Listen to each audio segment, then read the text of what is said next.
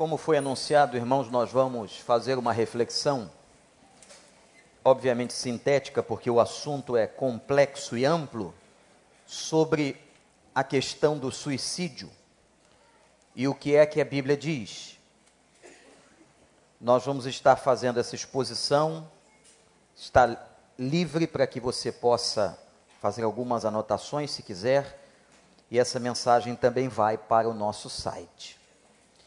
Irmãos, eu quero começar falando sobre alguns dados estatísticos que nos movem a falarmos do assunto. Este assunto é um assunto extremamente polêmico, delicadíssimo. Inclusive, há um código de ética na própria imprensa para que este assunto não seja tratado porque ele acaba despertando algumas coisas na mente de algumas pessoas. Mas nós não podemos nos calar quando nós vemos o número de suicídios aumentar consideravelmente. E o que complica ainda mais a situação é o nosso entendimento bíblico teológico sobre a matéria, porque há pastores que estão se suicidando.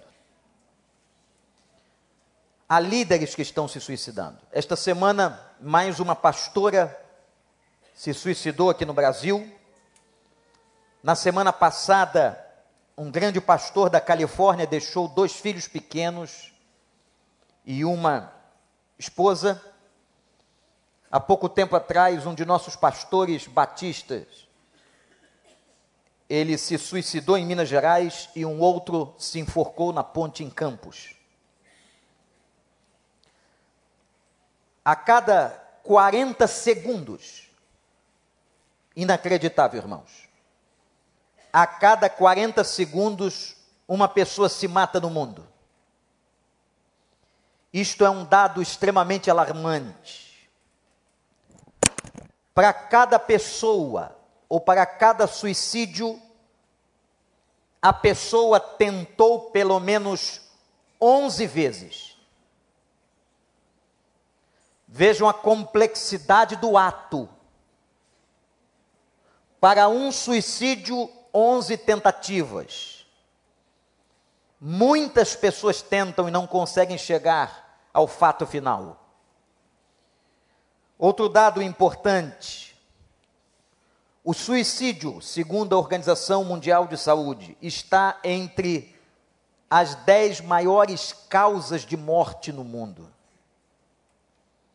Vejam que deixa para trás muitas doenças.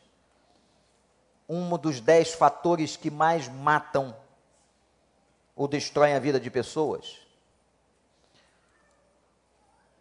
Outro fato muito interessante é que o suicídio é mais frequente entre os homens, no sentido de ser mais objetivo. O suicídio de um homem é sempre por uma morte mais violenta. A mente do homem lhe faz ser mais objetivo por causa da sua constituição, e ele chega ao suicídio de forma mais rápida. Entretanto, as mulheres tentam mais o suicídio do que os homens. Há um número maior de mulheres que tentam, apesar dos homens serem mais efetivos em relação a essa tentativa. No Brasil, aumentou nos últimos anos em 30% o suicídio de jovens entre 15 e 29 anos. Todos esses são dados oficiais que você pode encontrar em vários lugares. Vou pedir para a mesa passar para mim, porque travou aqui o controle. Um fato interessante ainda, irmãos. 63% das pessoas que se suicidam comunicam o desejo de se suicidar. Na verdade, segundo os estudiosos do assunto, a pessoa que se mata não queria se matar. A pessoa que se suicida não queria se suicidar. O que ela está fazendo é tentando eliminar um problema do qual ela não dá conta. Ela precisa eliminar a dor. Ela não vê perspectiva na dor. Então ela parte para uma ação radical, tirando a sua própria vida. Quando a pessoa busca alguém, ou diz alguém, fique muito atento a isso, que ela está com esse desejo, nunca despreze este comunicado. Valorize o que a pessoa está dizendo, não importa a sua opinião sobre ela, mas todo alerta, todo movimento, toda fala no sentido do desejo de suicídio precisa ser tratado imediatamente e, atenção, comunicado à família. Mas o fato é que as pessoas que chegam ao suicídio, na sua grande maioria, na verdade estavam gritando. Li um depoimento de uma senhora, filha de um suicida, ela escreve um texto, um livro, aonde ela intitula As pessoas gritam. A dor é muito grande. O clamor por uma resolução dos seus problemas. A força de pedir socorro. É isso que, na verdade, está no cerne, no coração, na mente, muitas vezes, de uma pessoa que se suicida. Nós temos aí dados estatísticos que você pode encontrar nos melhores meios de comunicação. Isso não é novidade, isso não está oculto, pelo contrário, está exposto para todo aquele que desejar ver.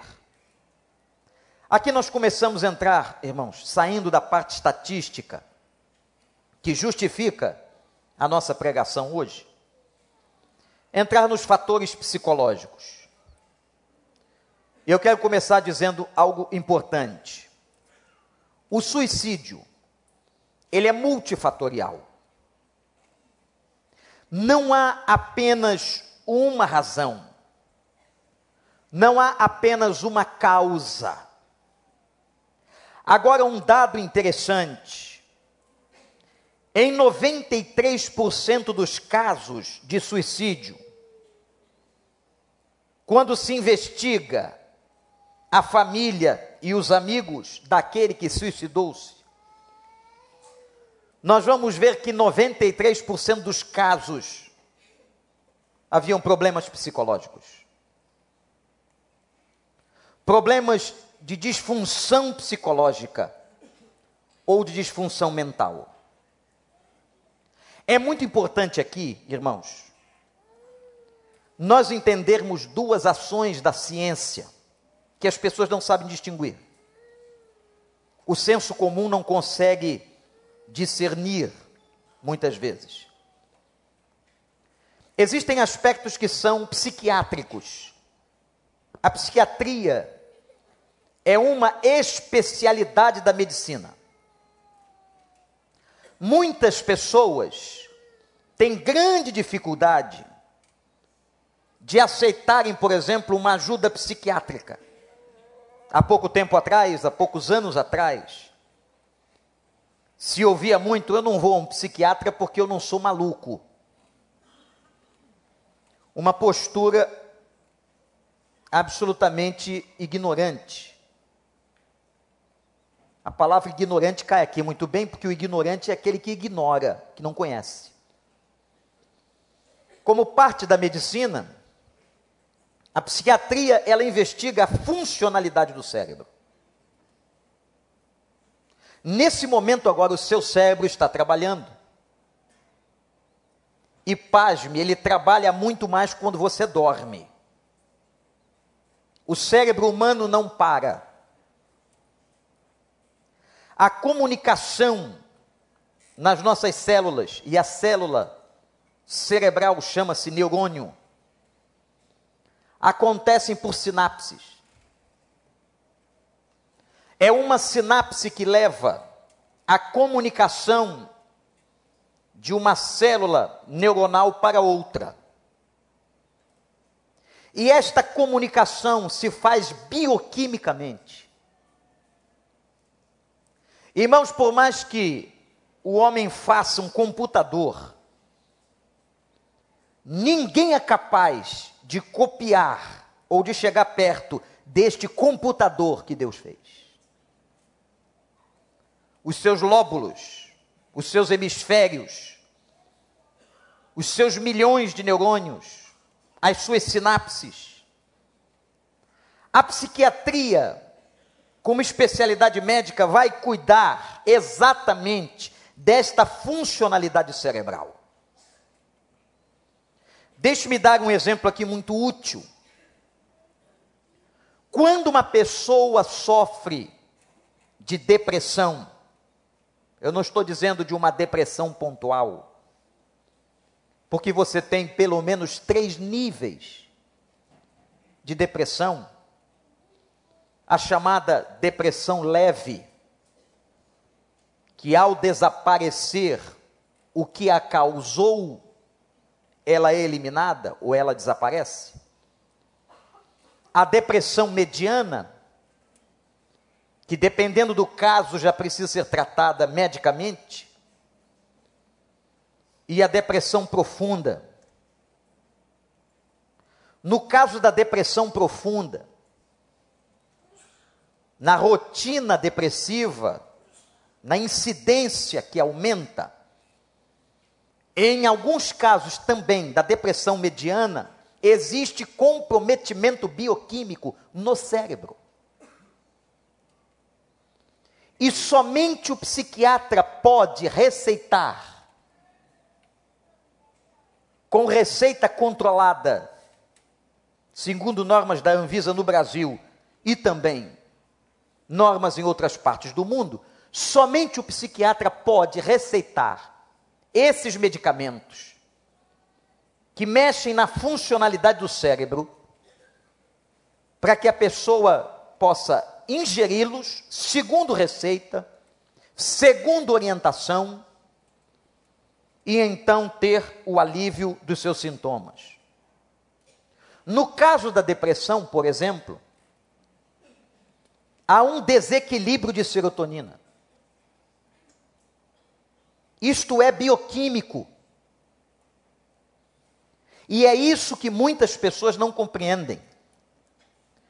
E como eu disse aqui na semana passada, falando de saúde emocional, na oficina do nosso congresso, há uma tremenda ignorância quando se separa a ciência de Deus. Porque nós entendemos a ciência como uma bênção de Deus. O homem só descobre aquilo que Deus permite.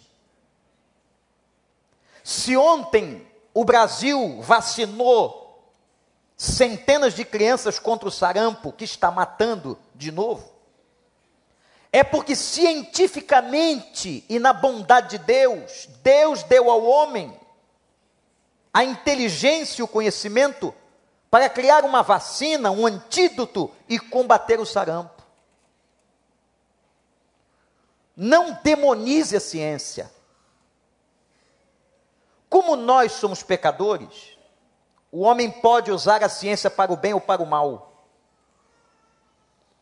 Eu posso pegar a inteligência da engenharia atômica e construir um equipamento de ressonância magnética, que é uma bênção na vida de toda a humanidade. Agora eu posso pegar a engenharia da energia atômica e construir uma bomba. o fato de nós sermos carnais, pecadores e humanos, ambiciosos, faz com que até mesmo, irmãos e irmãs, as descobertas da ciência sejam usadas para o mal. Mas a ciência em si, as descobertas que Deus permitiu o homem fazer, são abençoadoras. Se você não acha assim, eu quero lhe fazer uma sugestão no próximo tratamento dentário. Peça à sua dentista ou ao seu dentista que trate o seu canal sem anestesia. O dentista quase monta no equipamento para matar o seu nervo no canal que está comprometido. Correto? Faz sem anestesia. Na cadeira de dentista, sem poder falar, glorifique a Deus. Aí, ó, é seu homem. Pela mesma anestesia. Inclusive, nós temos muitos dentistas aqui e a hora que eles mais gostam de conversar é quando você está com a boca aberta e o motor em cima. Eu não sei porquê, isso deve ser uma técnica que eles aprendem na universidade. E aí, como é que vão as coisas? Você está muito concentrado ali naquela situação crítica, aquele negócio, você baba, aquela coisa, aquele sugador, aquilo suga tudo, e eles querem bater um papo contigo. Nessa hora, glorifique a Deus, não demonize a ciência Louvado seja o nome do Senhor. Mas quanto ao trato das questões psiquiátricas, até pouco mais de 100 anos atrás, qualquer doença psiquiátrica era tratada como demônio. As pessoas com alterações psiquiátricas eram jogadas nos grandes depósitos chamados manicômios, que hoje, graças a Nice da Silveira e muitos outros na sua luta antimanicomial, entenderam que o manicômio não resolvia o problema. E percebeu-se o seguinte: que quando essas pessoas com alterações mentais eram amadas e tratadas pela família, os resultados eram espetaculares. Por isso você teve no Brasil de uns anos para cá o fechamento dos manicômios como casas de internação permanente, você tem como casas de emergência e de tratamento. Quando uma pessoa está em depressão, e nós identificamos que é um caso médio ou profundo, ela precisa ter um atendimento médico, ela precisa ter a injeção de serotonina, ela precisa ter medicamentos que possam ajudá-la a reequilibrar. E vejam que neste momento em que ela está desequilibrada, em depressão, ela não tem condições de fazer trato terapêutico, psicológico. Por isso tem que se separar muito bem a atuação das duas ciências. Enquanto a psiquiatria trata do aspecto funcional do cérebro, a psicologia vai tratar da caixa psíquica, de algo que não é palpável aos olhos humanos. Deixa eu abrir aqui o seu psiquismo. Não há isso. O campo das emoções, dos sentimentos, das imaginações, um campo extremamente complexo, que vem ganhando estudos a cada década mais profundos, e as teorias mais diversas, apesar de muitos só conhecerem psicanálise e teoria freudiana, há muitas outras teorias e investigações acerca do aparelho psíquico.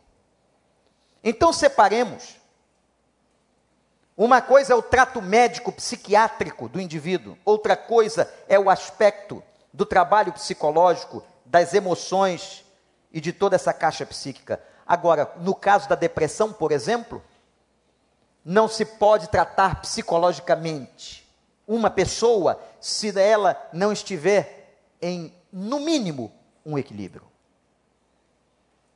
Se dá então primeira medicação, se trata a pessoa para que ela volte a um estado mínimo de equilíbrio para que então se possa tratar alguns detonadores dessa depressão, que inclusive pode ter aspectos genéticos. Por que eu dei o exemplo da depressão? Porque, irmãos, a depressão ela está presente na maior parte dos casos de suicídio. A palavra já a define. A palavra depressione, um achatamento no humor, na alegria. Se você tem uma estrada e aparece uma depressão na estrada, é um buraco, um achatamento. O que é a depressão que conhecemos? É um achatamento no humor ou no bom humor do indivíduo. Como eu disse, que pode ser causado bioquimicamente. Não adianta muitas vezes você dizer para ele assim: vamos correr na praia, vamos ao cinema, vamos brincar com os netinhos. Se a situação é bioquímica de funcionamento cerebral, esse tipo de movimento não é suficiente nem satisfatório. Uma dor pessoal, intensa, profunda, que começa com um sentimento de tristeza, que é prolongada e chega ao que se conhece como depressão. A depressão é um sentimento de tristeza prolongado. E o suicida, ele é vítima deste sentimento. E ele começa a acreditar. E aqui vem um ponto muito importante, gente. Que não há saída para ele. A questão do suicida é que ele, mediante o problema que está vivendo, ele percebe que não tem solução, ou para ele não tem solução. Fazendo um estudo, fazendo avaliação de comportamentos de suicidas, chegou à conclusão que as pessoas que se suicidam tiveram na vida uma dificuldade muito grande de resolver problemas. A dificuldade em resolver problemas durante a vida.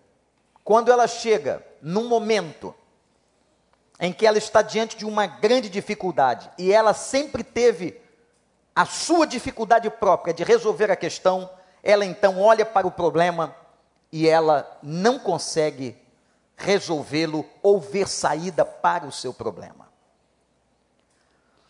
Mas agora eu vou sair um pouquinho do campo da emoção e vou falar um pouco sobre a cognição, a área de inteligência. Irmãos, há crenças, nós somos movidos por crenças.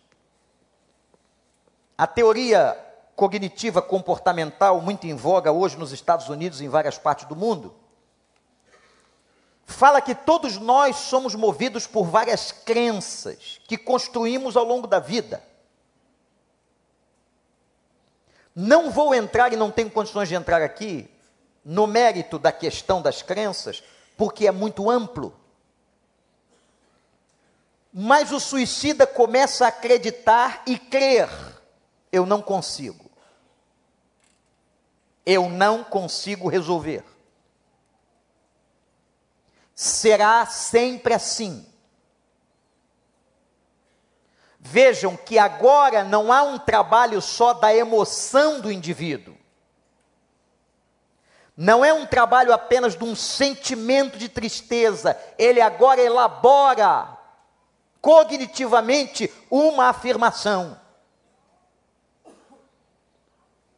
Ele diz para ele mesmo: Eu não consigo isso não tem jeito, será sempre assim. Portanto, irmãos, esses dados estatísticos que apresentamos, que são apenas alguns dados, do aumento alarmante do número de suicídios, eles têm fatores psicológicos, psiquiátricos, e fatores da cognição humana que estão envolvidos. Não é simples. Não é simples. Se uma pessoa se aproxima de você com este ideal, o ideal suicida, você deve encaminhá-la para alguém que tenha competência na matéria, mais instruído que você, para que essa pessoa tenha um atendimento imediato. Com suicídio não se brinca, ou com a ameaça de suicídio não se brinca. Agora nós vamos entrar, tendo falado um pouquinho sobre a estatística e sobre os problemas psicológicos e psiquiátricos que envolvem o suicídio. Obviamente, isso é apenas uma pequena síntese. Alguns fatores de risco. Por que e o que fez a pessoa chegar a esse ponto? De uma tristeza profunda, que se transformou numa depressão contínua, que a leva a entender que não tem jeito.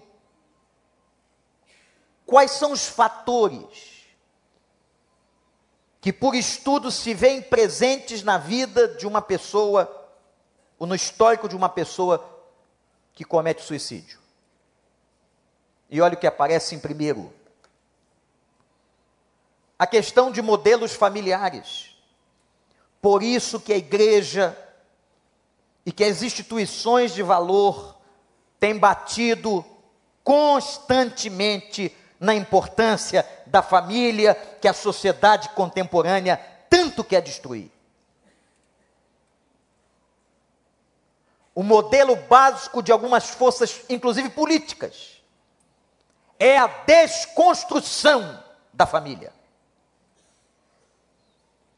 Para essas ideologias e filosofias, a família é um mal.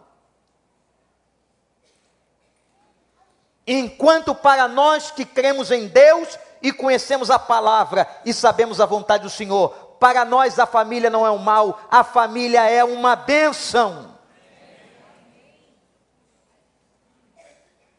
Mas as famílias que hoje são bombardeadas que são desfuncionais, muitas delas. Se pesquisou núcleos familiares e se viu que, por exemplo, famílias desagregadas ou famílias desfuncionais, famílias que estão sempre fragmentadas, elas estão propensas a fornecerem pessoas com potencial suicida. Eu gostei muito dessa ilustração que fizemos para o nosso Congresso de Saúde Emocional, que aliás foi até pouco explorada por nós, dessas três bolas que estão aqui à frente. Aonde você vê uma evolução do ser humano muito fragmentado na sua mente, e o poder que o evangelho que Cristo faz de ir reorganizando o aspecto mental, psicológico do indivíduo e tornando mais saudável. Aquele que está em Cristo, nova criatura é. O Evangelho não torna as pessoas mais doentes, como muitos pregam e dizem. O Evangelho torna as pessoas mais saudáveis. Se ele é vivido na sua íntegra, na sua honestidade. O problema é que tem muita gente por aí pregando um evangelho distorcido, o evangelho que não é de Cristo, o evangelho que não é aquilo que o Senhor quer, adoecendo igrejas, adoecendo pessoas. Mas não é porque estão fazendo errado por aí que nós vamos nos conformar. Nós somos pregadores e proclamadores do bom evangelho, da boa nova de Jesus Cristo, nosso Senhor que restaura, que reintegra, que cura e que faz aquilo que é o melhor para o ser humano, até torná-lo dia perfeito na glória do nosso Pai. A Ele toda honra, toda glória e todo louvor pelos séculos dos séculos.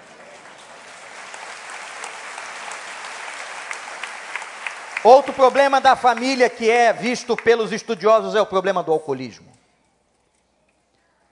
Há um grande número de pessoas que chegam ao suicídio e quando vai se ver a família, os movimentos pregressos, se encontram o alcoolismo. Irmãos, às vezes nós queremos agradar o meio social. Eu já fui, encontrei algumas pessoas, isso falo com todo respeito à individualidade, individualidade de cada um, que cultivam nas suas casas bares com bebidas alcoólicas. E já ouvi também de vários dizerem assim: não, pastor, eu não bebo. Isso aqui é para os amigos que vêm à minha casa e que não são crentes. Você está dando uma grande oportunidade de fornecer um núcleo de tentação aos seus familiares. Você não precisa se preocupar em agradar aqueles que não são crentes. Você tem que se preocupar em levar a eles o Evangelho. Não é saudável. Não é bom que um crente cultive um bar dentro de casa. Ainda que não beba. Isto não é problema meu. Eu jamais irei na sua casa, se for convidado, para tomar conta da sua sala ou de qualquer vinícola que você cultive. Mas o fato é que isso estimula muitas outras coisas na vida de outras pessoas. O alcoolismo aparece com um dos grandes vilões na questão do suicídio. Outro fato que me deixou impressionado nos modelos familiares, estudando a matéria, foi a pressão exercida por alguns pais sobre seus filhos. Compartilhando, inclusive, com seus filhos assuntos que eles não têm que receber. seu filho adolescente, seu filho adolescente, não é um adulto. Seu filho adolescente é uma criança que está em fase de desenvolvimento que cresceu rápido, mas que não está pronto psicologicamente para compartilhar. E às vezes mães e pais fazem isso jogam sobre os filhos os problemas familiares e as questões que eles não têm competência de absorção psicológica, eles acabam implodindo. Eu não vou aqui nem tocar no assunto da alienação parental, que isto é um absurdo. Ou a aliação materna. Não se faz isso. Se algum pai ou uma mãe chegou as vias de fato em um divórcio, uma separação, não esqueça. O outro pode não ser mais seu marido ou sua esposa, mas continua sendo pai ou mãe daquela criança. E você não tem o direito de tirar isso da criança, e nem de desfigurar a imagem do outro porque você se divorciou mas isso foi praticado por muitas famílias. E até uns anos atrás a maior vítima era o homem, porque as crianças, quando não havia guarda compartilhada, ficavam muito mais com suas mães. E houve muitos processos de alienação parental que hoje é criminalizado. Problemas na família influências sociais. Existem jogos eletrônicos, meus jovens e adolescentes, que estão aí disfarçados ou diretamente estimulando o suicídio. Como o antigo jogo da baleia azul, que agora fora substituído por um outro jogo, com o mesmo objetivo, porém estão fazendo diferente, já que a baleia azul deu muitos problemas e causou grandes dificuldades para os seus comerciantes. A utilização de filmes e jogos, pai e mãe, você precisa saber o que que o seu filho joga, o que que ele faz. E enquanto estiver debaixo do seu teto, sob a sua responsabilidade, enquanto ele não casar, você tem autoridade bíblica para gerir sem qualquer espécie de violência, é óbvio, mas para gerir autoridade sobre ele. Ele é seu filho e foi colocado diante do Senhor a você, para que você cuide dele até que se cumpra Deixará o homem seu pai e sua mãe, unir-se à sua mulher e serão os dois uma só carne. Mas até o momento, debaixo do seu teto, você deve tratar da educação com todo respeito, mas com todo rigor, por amor. O pai que ama, disciplina. É Bíblia. Mas muitas vezes nós vamos deixando essas coisas entrarem. Faço uma advertência agora também sobre os pais que às vezes não atentam para a tristeza de um filho dentro de casa e a origem disso é um bullying escolar. Que ganhou esse nome agora do inglês, mas todo mundo aqui passou bullying na sua vida. Todo mundo, só virou moda há pouco tempo. Eu passei bullying, você passou bullying. A turma olhava para nós, achava um defeito na orelha, no tamanho, no cabelo e pronto. E o você e o outro fazia a mesma coisa. O problema é que algumas pessoas eram mais fragilizadas psicológicas, psicologicamente na recepção disso. Os grupos sociais, a polarização dos grupos sociais, a questão do bullying. Hoje, por exemplo, está se formando no Brasil e nas sociedades de todos os cantos da terra, não é uma questão só brasileira. Uma polarização, se você não pertence à minha tribo, não pensa como eu, e não faz o que nós estamos fazendo, você é odiado. Não há respeito mais pela figura do outro, pela volição do outro, pelo desejo do outro. Não há respeito. Ou você participa da minha tribo e participa do que eu penso, ou então você não faz parte de nós e nós faremos de tudo para combater você. Isso é mais um pecado social do mundo moderno. Então, fatores familiares, fatores de influência social que eu estou mencionando aqui, experiências traumáticas, são todos pontos de risco que podem provocar ou ajudar na questão suicida, como, por exemplo, a morte de um ente querido, uma pessoa que não absorveu bem o luto, o desemprego, dívidas, a perda de dinheiro. Por que, que você está reclamando que não tem dinheiro? Só perde aquele que tem. Se você não tem, doenças terminais, são fatores de experiências traumáticas que podem conduzir uma pessoa ao suicídio. Vou repetir: a morte de um ente querido, a questão do desemprego, das questões financeiras, doenças terminais, são fatores cooperadores para a formatação na mente de uma experiência traumática. Já falei um pouco sobre os transtornos psicológicos e psiquiátricos que podem levar uma pessoa ao sentimento de culpa, a complexidade das suas relações, suas relações ficam extremamente complexas, difíceis. Ela tem um, um conflito de identidade e ela acaba chegando ao desespero, a tristeza continuada e ao suicídio.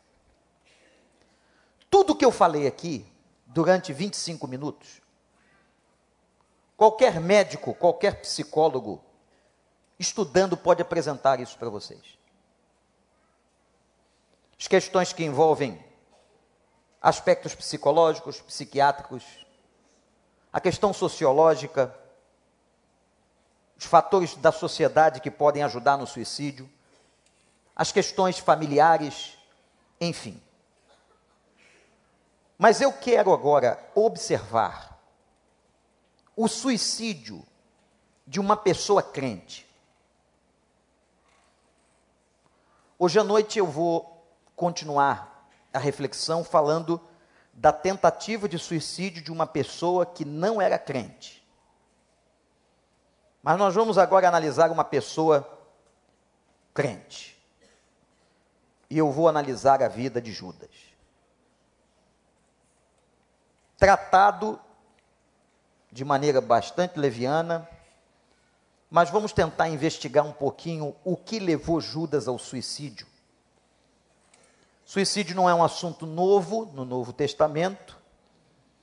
Você tem o suicídio de Saul no Velho Testamento e muitos outros episódios.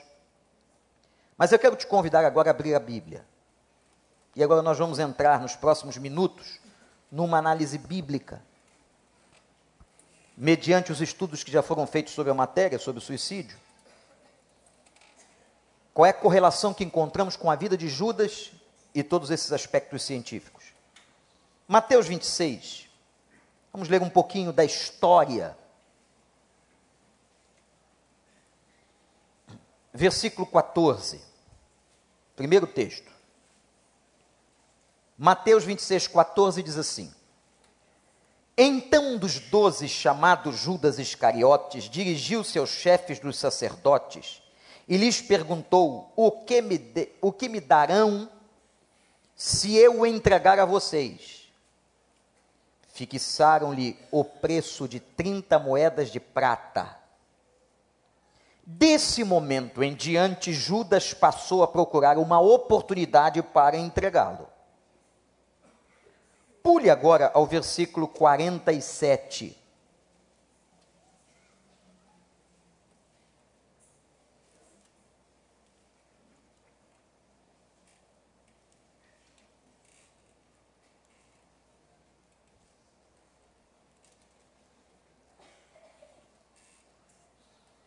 Vocês podem ler junto comigo? Vamos lá? Enquanto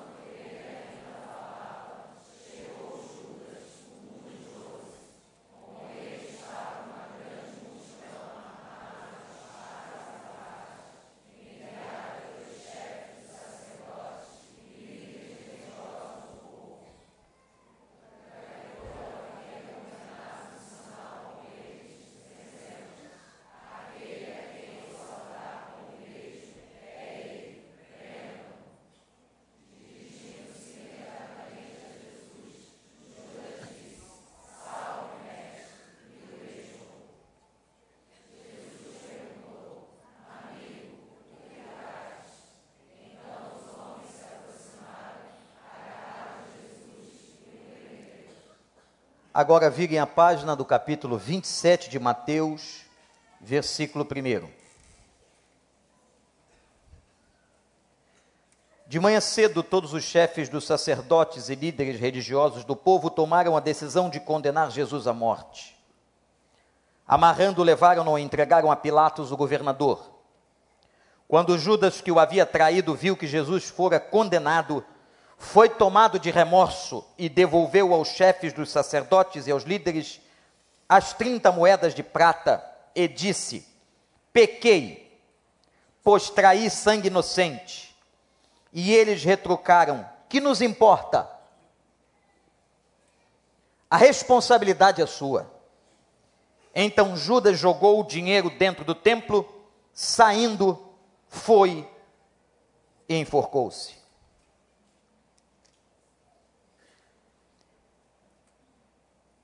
Esse discípulo, ele era muito especial entre os doze. Parece que Judas era zelota. Segundo os estudiosos da Bíblia, zelota e os zelotes eram de um partido de extrema esquerda que lutava contra a opressão romana. Vejam, ele já trazia crenças e valores na sua vida de um revolucionário. Se tornou discípulo. Quem escolheu ele para ser discípulo foi Jesus. Pessoa de confiança. Se tornou uma pessoa de tanta confiança que tomou conta da bolsa apostólica. Isto é, todo o dinheiro que era ofertado a Jesus para que ele sobrevivesse com seus discípulos, doado pelas mulheres e por aqueles que o ajudavam, a, era administrado por Judas, ele era tesoureiro. Então Judas se tornara uma figura proeminente entre os doze. esse discípulo escolhido por Cristo, andava com ele, ouvia seus sermões, via seus milagres, inclusive milagres de ressurreição, e agora aparece nesta situação aonde vai trair e posteriormente se suicidar. Quem melhor descreve a história de Judas é Mateus. Entretanto, os outros evangelhos nos ajudam a entendermos a complexidade do que ele fez.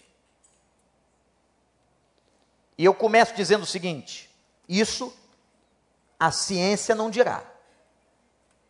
O que eu vou dizer aqui agora, a ciência não dirá. Você não encontrará em nenhum nenhuma pesquisa ou nenhuma estatística científica a influência maligna.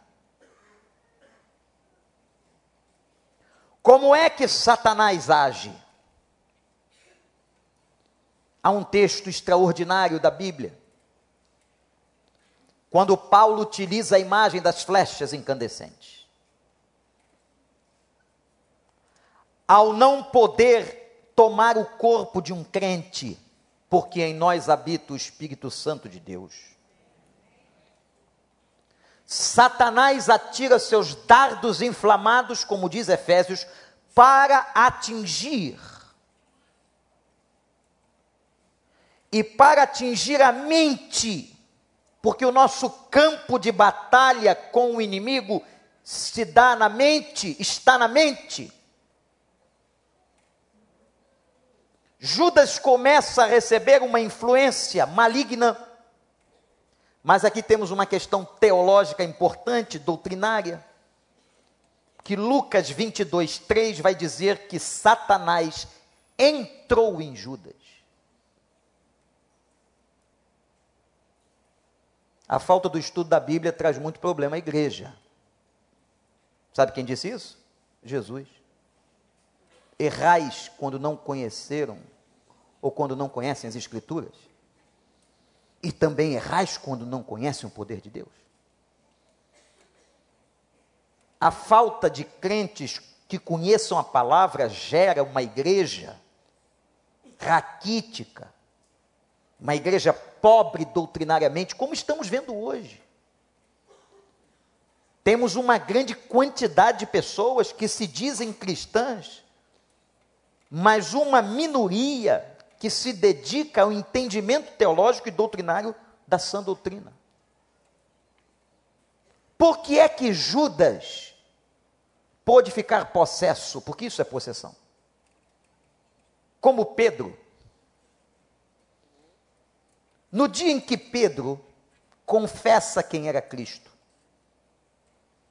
tu és o filho do Deus vivo. Jesus diz a ele: Você não revelou nem a carne nem o sangue, isto é, isso não é uma revelação humana. Veio pela tua boca por inspiração do Espírito Santo a revelação de que eu sou o Cristo. Momentos depois, Jesus Cristo vai falar sobre a sua partida e Pedro diz o seguinte: jamais deixaremos isso acontecer. Jesus não se dirige a ele mas ao espírito que nele estava, demoníaco, e diz assim: Para trás de mim, Satanás. Falou com Pedro. Ou ao, com o demônio que estava em Pedro. Ora, irmãos, é muito simples entendermos que esses discípulos que estavam conhecendo o Evangelho, a palavra e a Cristo, eles precisariam de passar a experiência pentecostal.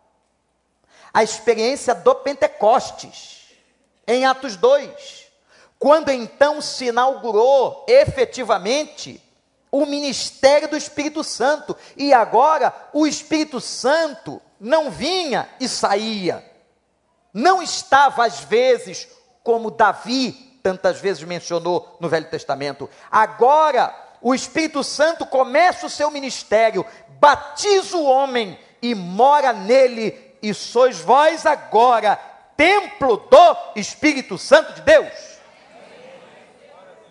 Mas isso só se deu a partir da experiência de Atos 2. E nem Pedro nem Judas haviam passado tal experiência. Judas não passou porque se mata, e Pedro passou com os outros no sinédrio. E vocês observem que depois da vinda do batismo do Espírito Santo, o movimento dos apóstolos, a postura, o comportamento de Pedro é outro. Por isso Satanás se apoderava do corpo como se apodera hoje. Eu vou avisar uma coisa a você, se não é crente. Jesus diz que a casa que está vazia é propícia para a vinda de demônios. E pode ir lá na sessão de descarrego, pode ir. Vai na sessão, alguém vai usar o nome que expulsa demônio. O nome que expulsa demônio não é nome de pastor. Hum. Não é o pastor Vander, não é o pastor Fulano, não é o pastor Cicrano. Tem gente que tem essa debilidade de entendimento espiritual e bíblico, que acha que expulsa demônio é pastor. Não é. O que expulsa demônio das pessoas é o nome de Jesus. Quem sabe até, e quem sou eu para duvidar, que uma pessoa usando o nome de Jesus, nem conhecendo bem a Deus, não tire o demônio do outro. O problema é que aquela casa ficando limpa, ele vai embora, mas não ocupou a casa. A casa continua desocupada, ficou limpa, mas está desocupada, não se converteu, não foi batizado no Espírito Santo, não recebeu o Espírito de Deus, o que acontece, disse Jesus, voltam sete espíritos piores. Se tem casa desocupada aqui, que você não volte para casa, mas que você encha a sua casa aceitando Jesus Cristo como seu único e suficiente Salvador. Satanás entrou em Judas. Como não pode entrar na mente ou no corpo de um crente, ele joga setas, setas de morte, setas de baixa autoestima, setas com crenças disfuncionais e a pessoa começa a acreditar nas setas que ele envia. Ele trabalha na mente. Você não vale nada. Tá vendo? Nunca ninguém te amou. Você é um incapaz você não teve sucesso em área nenhuma. Ele começa a jogar essas setas. Eu quero dizer uma coisa para você, olha para mim. Se em algum momento na tua mente começar a vir essas frases, você possa lembrar ao diabo e a si mesmo: eu valho o sangue do meu Senhor vertido no Calvário. Você vale muito. abaixo qualquer praga de sentimento de baixa autoestima, de destruição, de morte, que toda flecha de Satanás seja defendida pelo escudo da fé, com os quais poderemos apagar todos os dardos inflamados do maligno. Isso a ciência não te dará. Quem te dá é o Evangelho. Primeira coisa que atacou Judas foi Satanás. Primeira coisa que ataca um suicida é Satanás. Você é atacado por Satanás. Ah, meus irmãos, estávamos orando no gabinete antes de chegar aqui, com irmãs de oração. Tem gente que está na igreja, mas só consegue ver o que é aparente. Vocês não sabem as forças que estão operando agora contra a igreja, das maneiras mais diversas, os ataques mais inusitados. Há uma guerra, diz a Bíblia, que é travada. Irmãos, tem muita gente que não entendeu ainda o custo de uma construção de um templo, o custo de se enviar missionários ao campo, o custo de se realizar obras sociais, acham que é apenas uma visualização humana. Se é para ser visualização humana, vai para um partido político, entra numa ONG. Porque o que nós enfrentamos aqui é batalha espiritual. É briga quente. Infelizmente, tem uma parte da igreja de Deus que não crê nisso que se racionalizou de uma tal maneira que tem até ojeriza de falar dessas coisas, do mundo espiritual, da batalha espiritual. Que isso não é um assunto do pastor batista, do pastor pentecostal ou neopentecostal, isso é um assunto da Bíblia. Libertação é um assunto da Bíblia. Conhecereis a verdade, ela vos libertará vocês estão numa batalha espiritual. O que está acontecendo na sua vida, meu irmão, pode ter certeza que a luta que você está passando não é só por uma questão humana, porque alguém não foi com a sua cara no banco, ou porque o seu colega de trabalho briga com você, ou porque tem uma crisezinha lá com a sua esposa, seu marido. Existe uma articulação satânica para derrubar você, destruir você, porque o ministério do diabo é matar, roubar e destruir. Entretanto, Entretanto, façamos o que fez o profeta com o servo de Azi. Que com muito medo, olhando as hostes do mal e dizendo: como é que a gente vai vencer essa briga? Estou vendo soldado, eu estou vendo os soldados, está todo mundo armado. Profeta, o que, que a gente vai fazer? Olha quantos carros e cavaleiros, homens preparados de guerra. E aí o profeta fez uma oração, que é a mesma oração que eu faço agora, pregando: Senhor, abre os olhos do teu povo para que possam ver que por trás dessa batalha espiritual que enfrentamos, por trás de você, por trás da briga que se estabelece no mundo espiritual da maldade, existe uma legião de Deus, exércitos, anjos que estão batalhando pela tua vida. Existe uma guerra agora, em que o vencedor já foi proclamado o vencedor dessa batalha chama-se Jesus de Nazaré, e todo aquele que nele crê, vós sois mais do que vencedores em Cristo Jesus, nosso Senhor. Até aquela briguinha boba que aconteceu lá em casa, até aquele probleminha lá no trabalho, pode ter certeza que tem a mão da coisa ruim, mas a mão do Supremo está sobre nós. Nós somos filhos do Altíssimo e eu creio na palavra.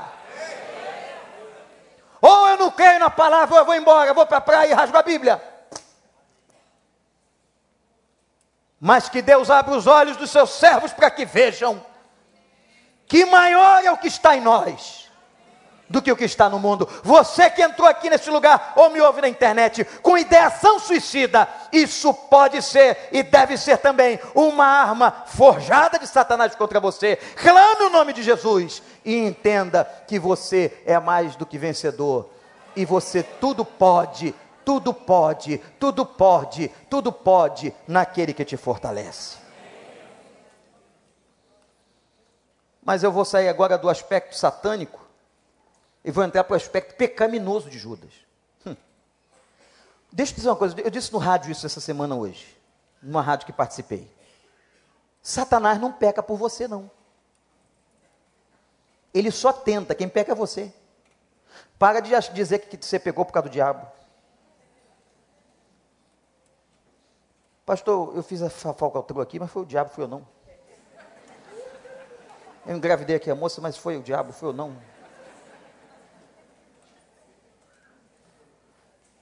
O diabo provoca, o diabo tenta, quem peca somos nós. E o texto mostra que Judas começa a se afastar de Cristo. Judas começa a abandonar a fidelidade.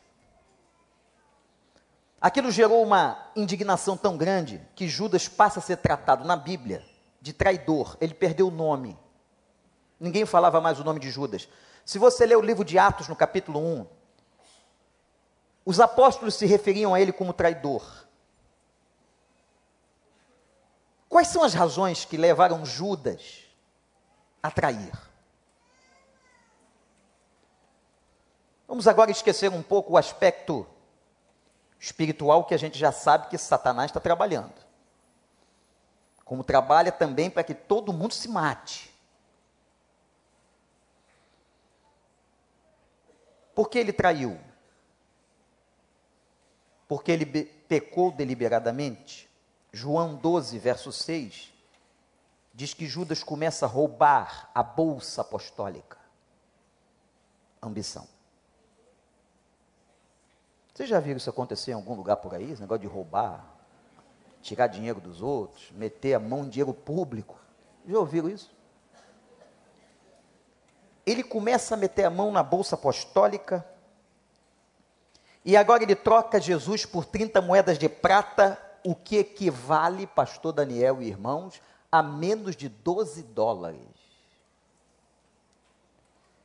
ele troca Jesus por menos de 12 dólares. Aliás, era o preço de um escravo naquela época. Vejam como os escravos nada valiam. Primeira causa é o pecado da ambição.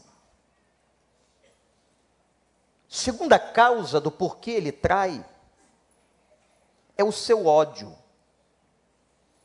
De onde vem o ódio de Judas? De uma desilusão Lembram que eu disse que ele era zelota?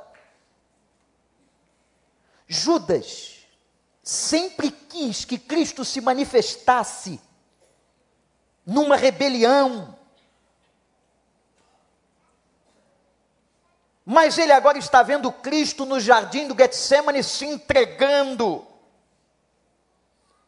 pacificamente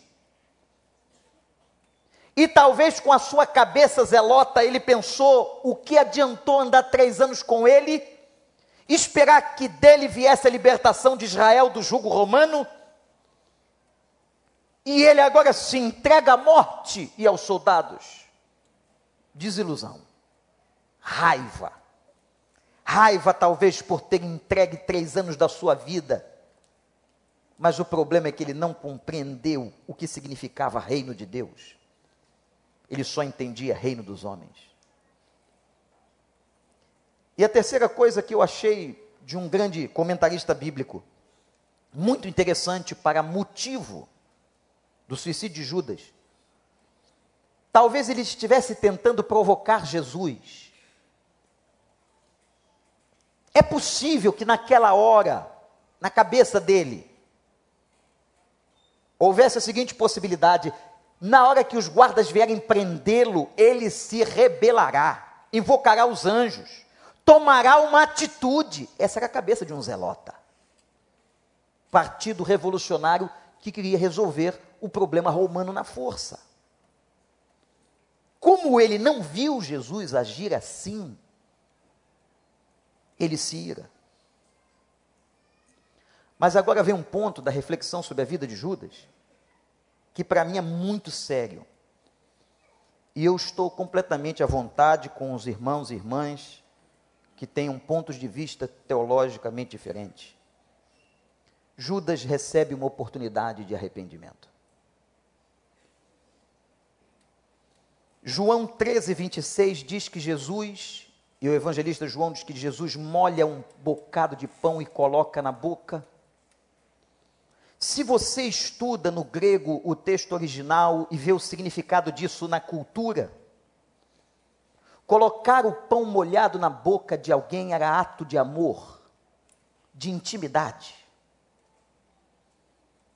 O que Jesus está dizendo a Judas, mesmo depois de Judas tê-lo entregado, ter recebido as 30 moedas,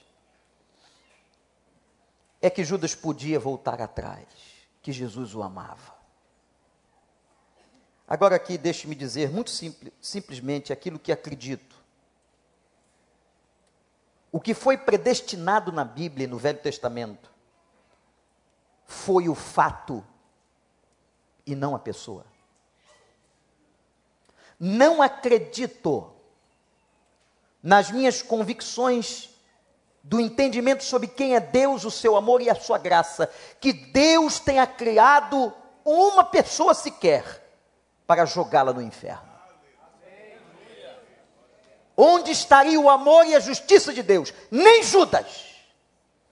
O que aconteceu foi que o fato foi predestinado, que na onisciência de Deus ele sabia quem seria.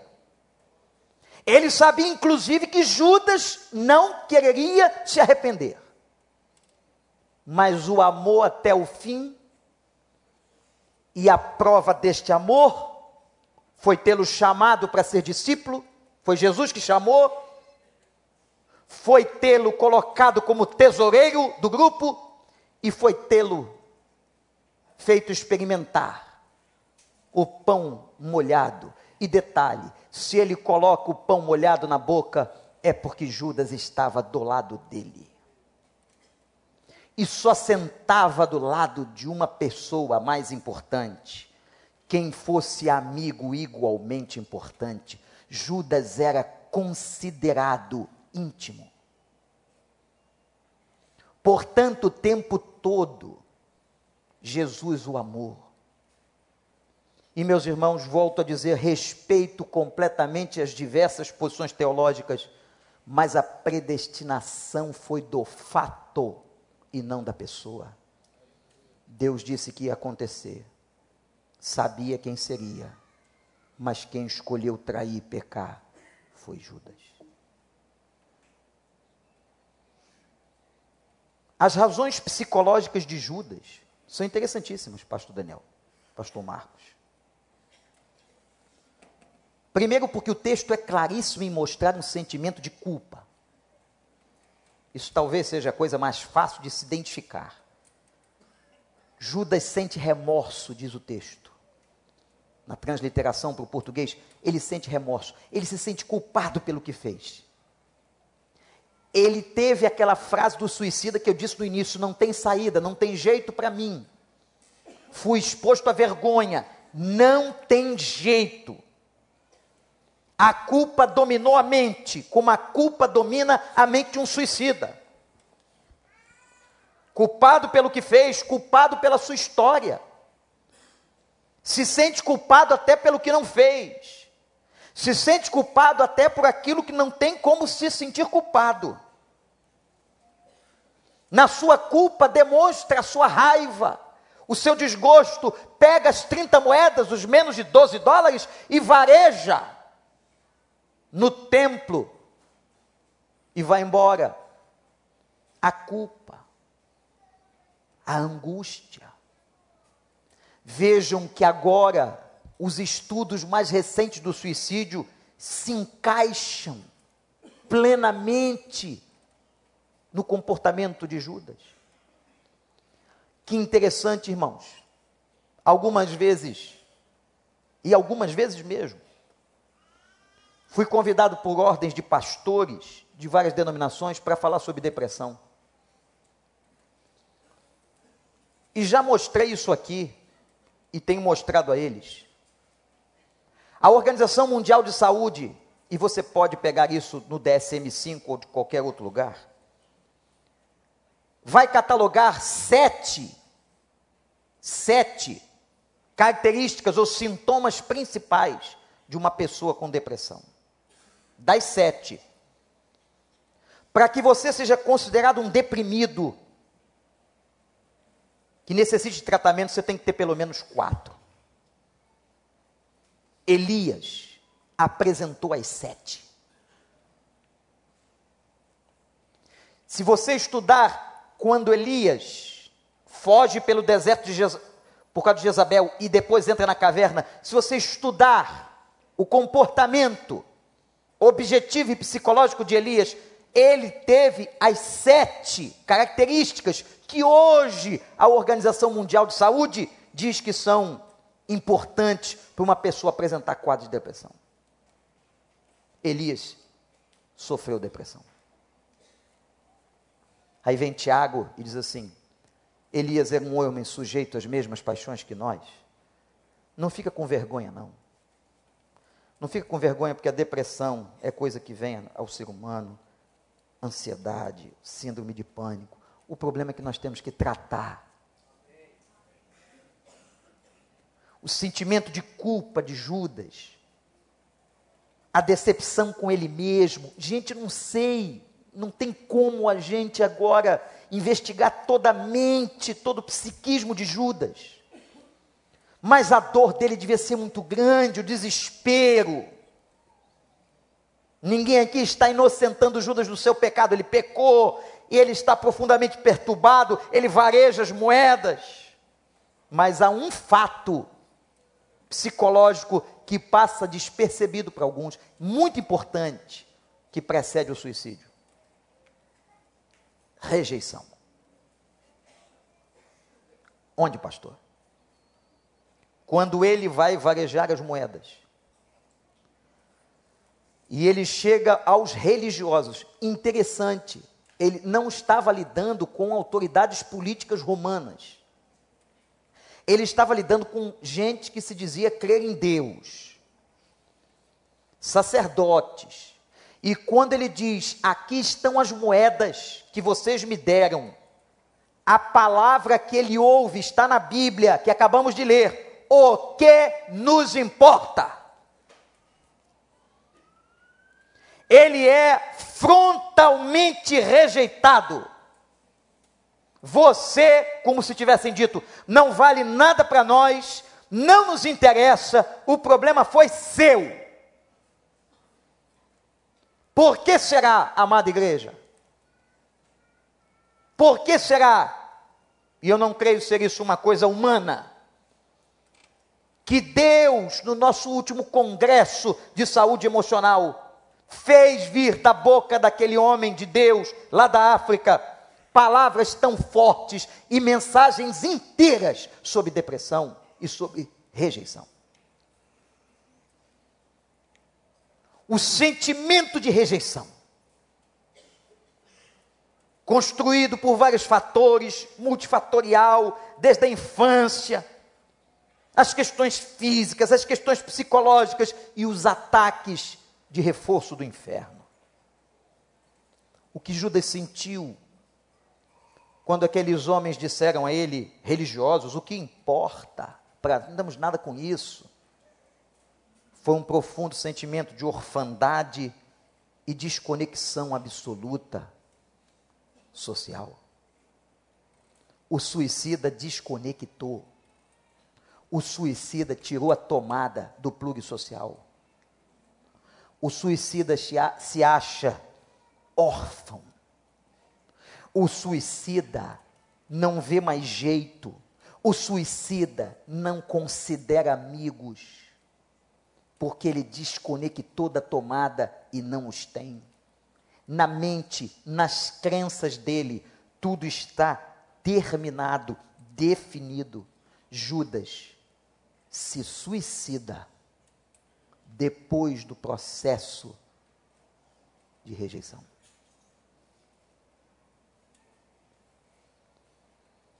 meus irmãos. E disse um comentarista: Judas se juntou aos matadores de si mesmo.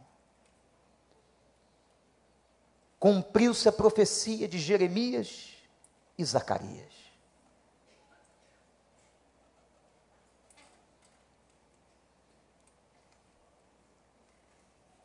Eu quero perguntar a você quem de nós aqui, diante de um ato de suicídio, tem condições de juízo?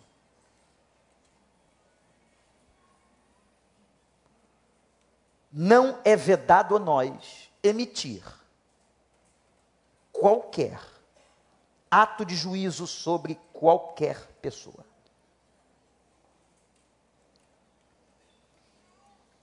Um ato suicida pode ser por uma absoluta inconsciência de si mesmo. Um ato suicida pode acontecer por um surto esquizofrênico, por uma psicopatologia. Quando eu leio na Bíblia, eu não quis nem colocar aqui para a gente ler, que você já conhece, que os suicidas vão para o inferno. o texto mostra para nós de uma consequência sobre aqueles que não valorizam a vida. Mas a mesma Bíblia, em Mateus 7, diz que nós não temos poder de julgar ninguém. Quem é que imaginaria que o ladrão da cruz vilipendiado pela sociedade, marginal, sabe por que eram colocados na cruz? Porque os pés de um bandido não podiam tocar o solo santo da cidade. Sabem por que eram crucificados fora dos muros da cidade? Porque a cidade não podia receber tal impureza de morte. Quem imaginaria, se não fosse o evangelista Lucas,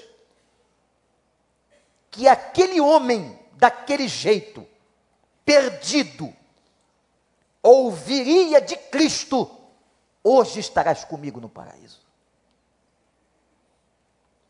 Se essa passagem de Lucas não estivesse na Bíblia, todos nós julgaríamos que o ladrão foi para o inferno. A Bíblia é cheia inclusive nas suas genealogias, de coisas que a gente não entende. E é isso que a igreja não entende. Muita gente não entende. Como nós julgamos as pessoas. Como é fácil julgar. Julgar é condenar. Como é fácil falar dos outros. Como é fácil emitir opiniões. E de maneira muito irresponsável nós fazemos isso. Às vezes, e aconteceu recentemente numa situação de suicídio, o pai de um jovem foi tão vilipendiado na cidade que o filho não suportou. E se suicidou. Como nós emitimos pareceres dos outros, como nós rotulamos, como há pessoas no reino de Deus e no meio do povo, que com uma capa de espiritualidade e de uma falsa intenção de ajuda, ou até dizendo, é para orarmos por ele, mentira, é para só saber da vida do outro. Pessoas que não estão interessadas em restaurar, mas em condenar com a própria boca com a medida que você julga, serás julgado. E toda palavra que emitirmos na nossa boca é passível de juízo. Que Deus tenha misericórdia. Eu não tenho condições. Não tenho condições. E você não tem condições de decretar quem foi ou quem não foi para o inferno. Isso não é uma questão nossa. Não cabe a nós. Esse rapaz, este homem chamado Judas, crente, conhecia a palavra, só não tinha recebido o batismo do Espírito Santo, se deixa envolver pela voz de Satanás, peca, tem disfunções psicológicas tão claras e se enforca no campo de sangue.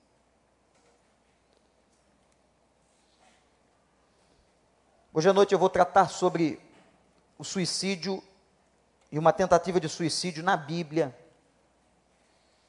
na vida de um incrédulo. E esse incrédulo foi salvo, Judas não. Vejam como a lógica da vida é esquisita. O incrédulo que tentou se matar foi salvo e se converteu.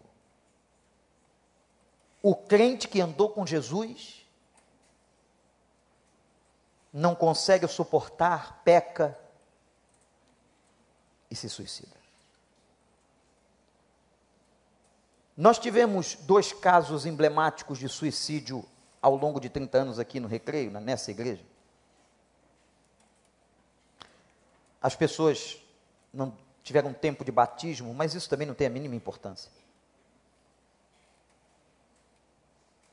Um eu vou contar hoje à noite, outro eu vou contar agora de uma senhora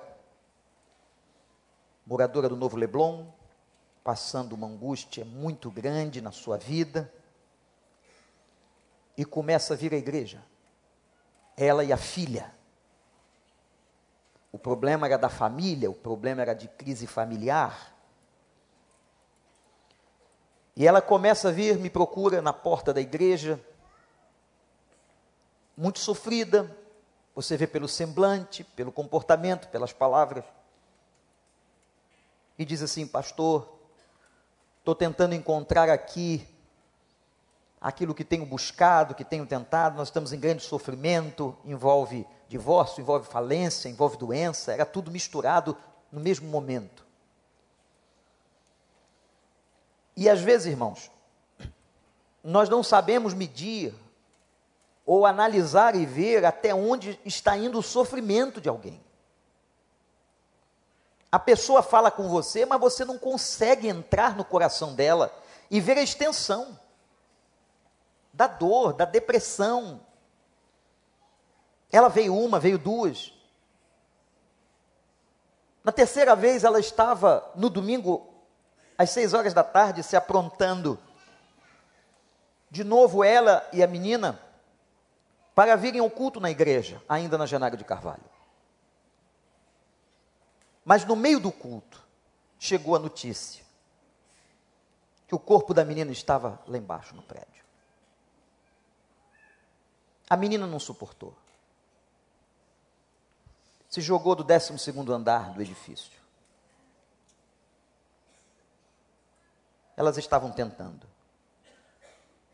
Nunca mais soube daquela mulher, ela desapareceu. Fugiu do radar, a dor. Toda que ela já estava vivendo é acrescida uma dor da perda de uma filha única.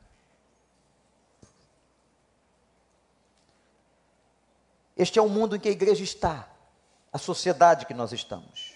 Mas eu quero terminar essa reflexão hoje de manhã dizendo uma coisa a você, que vem para a igreja e quem sabe, quem sabe, você não tem pensado e você não tem sentido o instinto de morte. Eu quero declarar em nome de Jesus a você que quando Jesus veio a este mundo, ele disse: Eu vim para trazer vida e vida abundante. Ele não veio trazer morte. O ladrão, Satanás, vem para matar, roubar e destruir, mas ele veio trazer vida e a vida do Senhor é bem-vinda entre nós. Valorize a vida. Lute pela sua vida. Não há ninguém mais importante que a sua vida nem o seu cônjuge, nem os seus filhos. Deus fez uma, você uma pessoa única, maravilhosamente feito, que você é um ser tecido no ventre de tua mãe.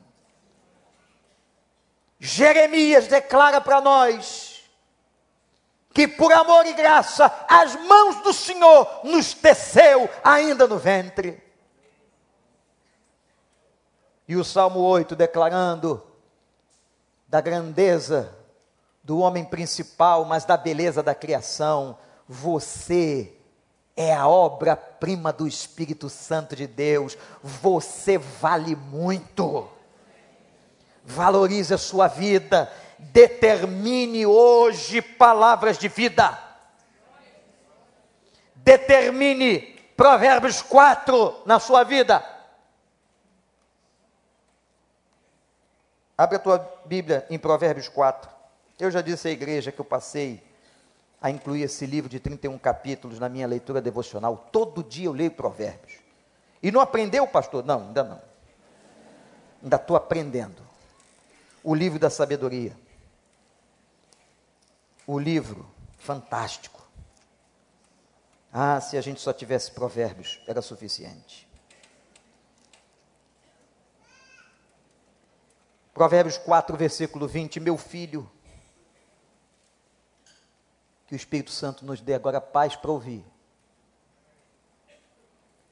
Porque tem coisas que eu não posso fazer, mas o Espírito faz. Meu filho, minha filha, escuta o que eu digo a você. preste atenção às minhas palavras. Nunca as perca de vista, guarde-as no fundo do teu coração, pois elas são vida para quem as encontra. Pois elas são vida a palavra de Deus traz vida, aleluia, e nunca morte. A pregação do Evangelho é vida. Tragam pessoas para ouvirem a palavra, ensinem a palavra, preguem a palavra, entreguem revistas que tenham a palavra, folhetos que tenham a palavra, porque a palavra é vida. É vida para quem as encontra e saúde para todo o teu ser. E acima de tudo, guarda o teu coração. Toma cuidado com as tuas emoções, com os teus sentimentos, porque o coração é tão enganoso. O coração é tão enganoso, guarda. Guarda o teu coração, pois dele depende toda a sua vida. O Evangelho é lugar de vida. E deixa eu dizer uma coisa aqui, irmãos, sobre a igreja. Essa turma que anda metendo pau na igreja, de um mundo que se levanta contra a igreja, que se levanta contra a família, que se levanta contra os valores da palavra, nós ficaremos até a morte, firmados na palavra ninguém vai nos demover. Nenhuma filosofia, nenhum louco, nenhum partido político, ninguém vai nos demover. A palavra é o nosso sustento. A palavra é a nossa história, a palavra é a nossa vida, a palavra é o nosso futuro. A fé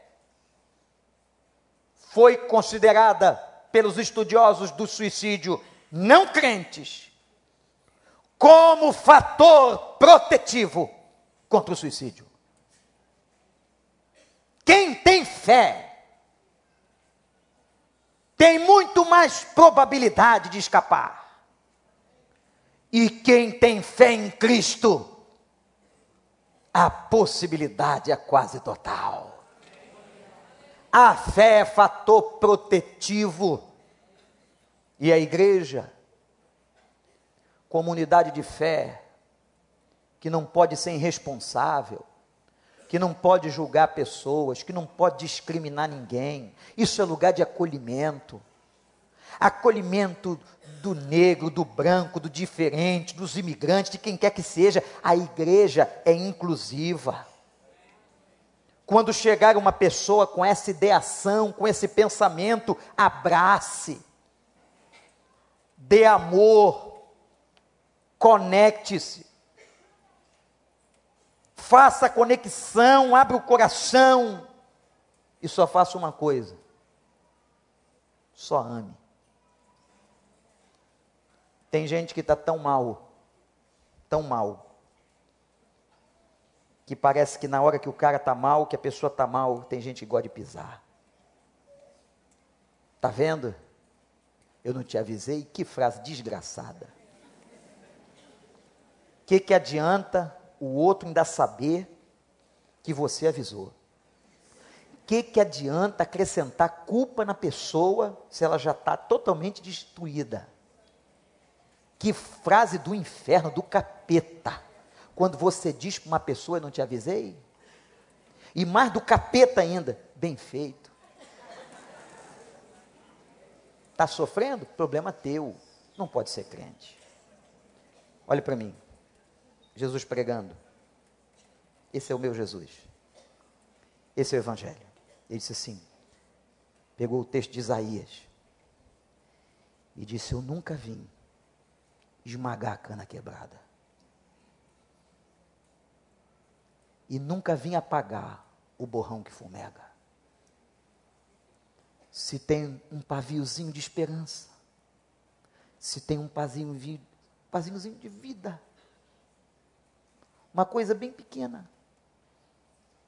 Se a cana está quebrada, o nosso Jesus nunca colocou o pé em cima da ferida, nunca expôs ninguém como muitos na igreja fazem, nunca humilhou pessoas, nunca se alegrou com a queda de ninguém.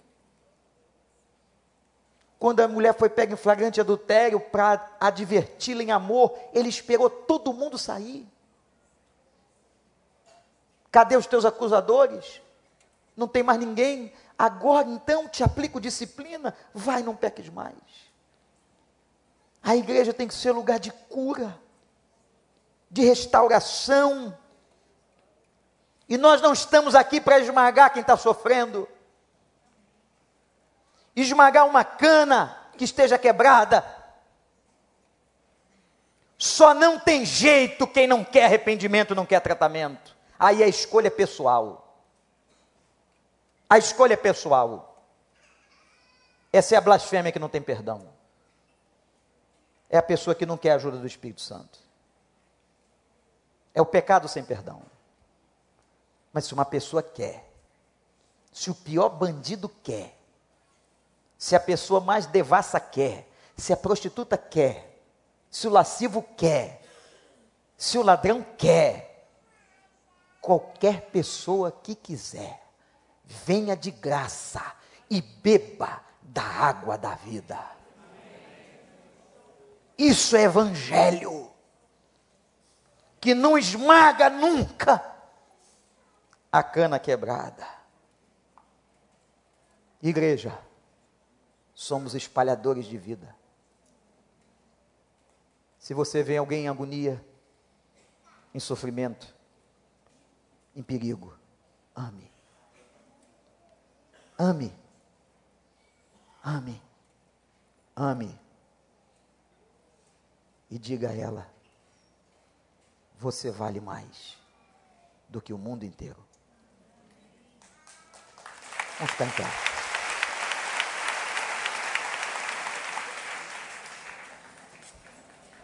Queria que você não saísse para que eu orasse.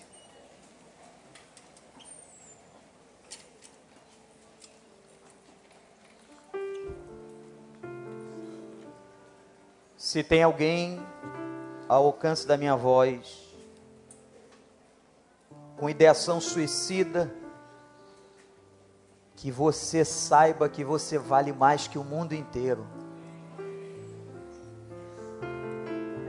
Ele te ama. Você não está sozinho. Eu queria que nós agora abraçássemos quem está do nosso lado com todo respeito se você puder fazer isso. Quem não quiser, não faça. Fique sentado. Mas se você puder, vamos abraçar o da direita e o da esquerda. Juntem aqui os bancos. Estiquem os abraços. Igreja, comunidade terapêutica, restauradora.